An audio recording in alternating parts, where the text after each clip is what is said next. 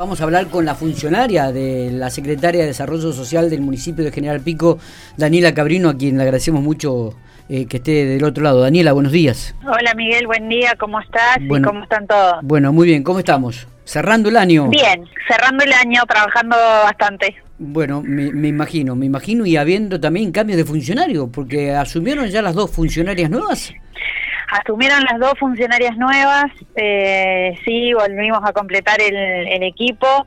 Eh, bueno, las que estaban anteriormente tenían algunas cuestiones personales que les impedían seguir con, con el ritmo de trabajo que a veces uno tiene eh, dentro de estos, de estos espacios y, y bueno, por eso decidieron este correrse y bueno, y ahora tenemos este nuevas, nuevas compañeras. Muy bien, estamos hablando de la doctora, la abogada Gabriela Uber y eh, Ivana Santillán, si no me equivoco, ¿no? Exactamente, la doctora Gabriela Uber que está para hacerse, eh, hacerse cargo de eh, la unidad local de niñez en reemplazo de María José Mendoza. bueno, Gabriela nos conocemos de hace tiempo, ella viene trabajando hace mucho tiempo en la temática, así que la verdad que es es un placer volver a compartir espacio con ella. Yo ya lo había hecho anteriormente, eh, así que muy contenta por eso. Y mm, Ivana Pérez Santillán eh, hasta ahora estuvo en la coordinación este, de programas sociales, así que ella ha pasado al lugar de la dirección de familia que deja la licenciada Abejo. Y, sumamos a ese equipo para ocupar el, lugar de Ivana eh, a Patricia Vargas, que es una colega que hace un montón de tiempo que viene trabajando en distintos barrios eh, como equipo técnico, mucho trabajo de territorio, así que bueno, la idea es que es que ella se sumara y que, pudiera aportar a esto de, trabajar con, con, la gente en el cotidiano, ¿no? Claro, claro. Eh, Daniela, hace unos días, o creo que en el día de ayer, eh, presentaste el presupuesto de tu este, de tu área en el Consejo Deliberante. Contanos un poco eh, qué, es lo que se espera de aquí para el 2022 y bueno y el análisis y los datos y los números que, que ha arrojado este 2021. Sí, el día miércoles nos tocó a nosotros este, asistir al Consejo Deliberante para, para trabajar sobre el presupuesto que, que propone la Secretaría de Desarrollo Social eh, a ver, nosotros el trabajo que hicimos sobre ese presupuesto fue el incremento que estaba propuesto desde la Secretaría de Economía eh, y en algunas partidas obviamente pensamos en, en, aumentarlo un poco más y en otras un poco menos en función de las necesidades que estamos teniendo dentro de cada área, ¿no? Está bien. Eh, claramente el área que corresponde a, a todo lo que es alimentos, subsidios, alquileres y demás obviamente es el que mayor incremento ha tenido, teniendo en cuenta los valores de, de los servicios, de los alquileres, de los alimentos, así que, bueno, obviamente esa partida es la que más se incrementó. ¿Y qué, qué, ¿qué porcentaje, qué porcentaje en comparación a este 2021 va a tener? ¿Se puede conocer los detalles, los números? Tiene, no, sí, es, lo que pasa es que está dividido en distintas, en distintos sectores, eh, eh, algunas, por eso yo te decía, algunas tienen un poco más, otras tienen un poco menos, eh, tienen incremento de 40, algunas, eh, algunas un poquito más, este, pero bueno, obviamente esto va en función también de, de, lo que fuimos viendo durante el 2021. Eh, de lo que fuimos viendo de que la gente va necesitando y, sobre eso fuimos trabajando, ¿no? ¿En cuánto en total el presupuesto varía en relación al 2021? ¿En porcentaje? Sí, claramente. ¿Cómo, cómo? ¿En, qué, ¿En, qué, porcentaje aumenta el presupuesto del 2022 al 2021? El de mi secretaría aproximadamente es un 40 y algo por ciento. Un, poco más del 40 por ciento. Sí, sí, sí, aproximadamente. Este, y después tenemos otras áreas que obviamente también nos ha pasado que durante todo el periodo de pandemia no se ha podido trabajar como trabajamos habitualmente, como es el eh, deporte, como es el área juventud, em, que la verdad necesitamos también reactivar esto porque son espacios en de, digamos, donde ofrecemos distintas alternativas, particularmente a la población de niños, niñas y adolescentes, Eh, entonces tenemos que reactivar eso eh, y también trabajamos fuertemente sobre lo que es la parte de, créditos y sobre la parte de, de, la escuela de formación laboral que, que empezó a funcionar este año eh, y que queremos seguir fortaleciendo, ¿no? Está. Eh, para ir abarcando un poco puntualmente algunos temas, digo, eh, en cuanto a los bolsones de comida que estaba repartiendo el municipio, ¿ha mermado esto en, este 2021 en relación al 2020? ¿Se ha mantenido el tema de los alquileres también, digo, eh, ha, bajado el número de, por ahí la ayuda de alquileres que da el municipio? ¿Ha aumentado? ¿Se puede conocer algún detalle? Lo alimentario en general dentro de todo se ha mantenido en relación al 2020, es decir, en el año 2020 aumentó y se mantuvo durante todo el 2021. Eh, la demanda ha crecido. Si bien en, el 2021 en algunos algunos barrios puntuales ha crecido un poquito más, pero en relación al, crecimiento que había tenido del 2019 al 2020, digamos, eh, no, no ha sido tan significativo en cuanto al alimentario durante el 2021. Sí, es cierto que la cantidad de personas que se acercaron a solicitar alimentos en periodo de pandemia se sostuvieron hasta hoy. Bien. ¿Y, eh, hay algún número de esto que se puede conocer o, no los tenéis No, nosotros este, seguimos manteniendo los 2.000, 2.300 módulos mensuales en los 11 servicios sociales de base. Bien. ¿Sí?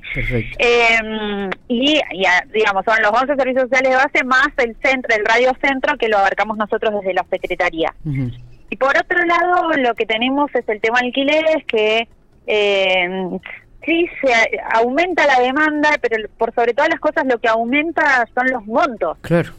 Sí, sí, sí. Eh, con lo cual, la verdad es que la gente se, espera un poco porque, bueno, la verdad que lo que se está pidiendo por, por el alquiler de una vivienda de dos dormitorios, por ejemplo, que es lo básico para un grupo familiar, eh, la verdad que son montos muy elevados eh, y a eso a su vez sumarle todo lo que es el pago de servicios y demás, la verdad que se hace difícil sostenerlo. ¿Y cuánto una, una vivienda hoy en día este que, que debe dar en 50, 60 mil pesos mínimo el costo, ¿no? Para el municipio.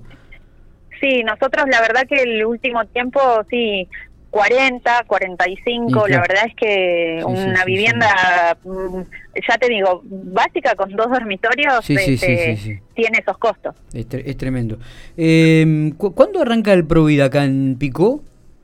El 3 de enero eh, tenemos comienzo de del Provida este año un poco más relajados que el año anterior, que por suerte el año anterior lo pudimos hacer, pero era con, muy pocos chicos. Y bueno, este, este año, bueno, tenemos un poco más de capacidad en cada una de las burbujas.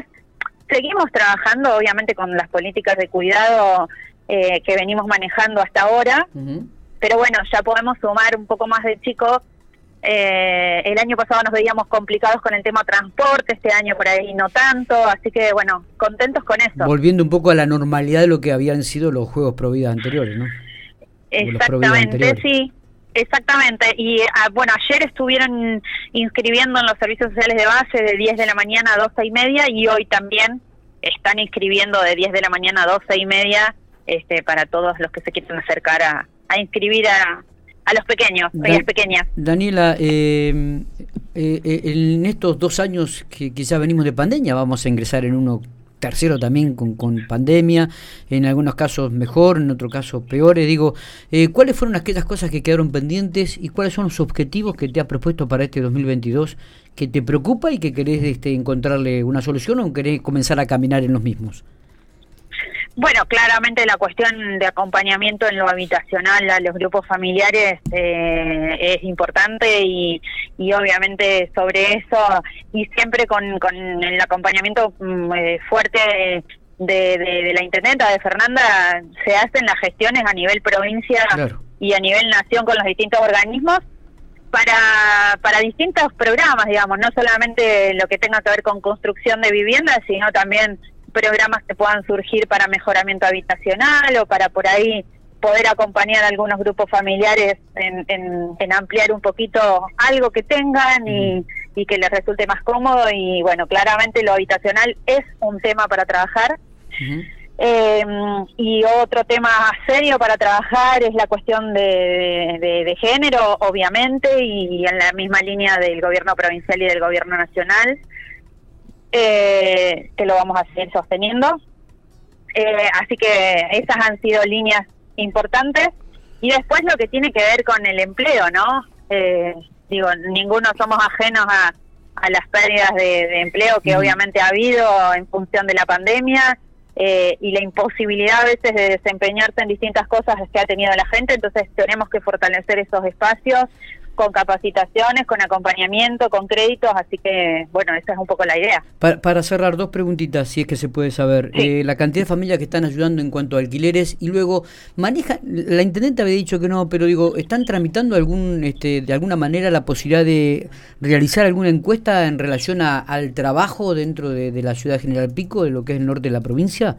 Eh, de desocupación, digo, ¿no? Para tener alguna estadística, para manejarse con, con datos reales también. Nosotros, en las familias que estamos asistiendo en este momento son alrededor de entre 280 y 300 familias que estamos acompañando mensualmente con, con los alquileres.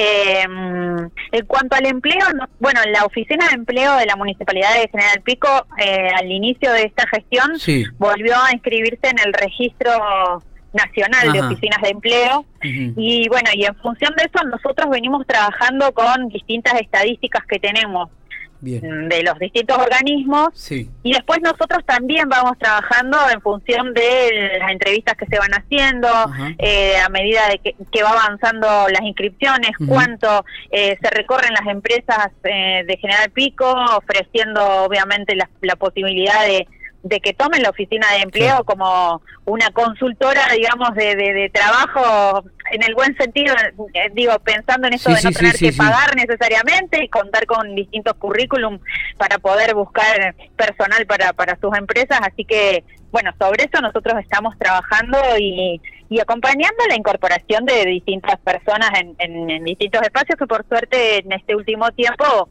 hemos avanzado un poquito en eso. Está. Eh, Daniela, me, gracias por estos minutos, gracias por la nota, que cierres muy bien el año y que comiences un mejor 2022. ¿eh? Bueno, muchas gracias para ustedes también, los mismos deseos y para toda la audiencia. Abrazo grande. Abrazo.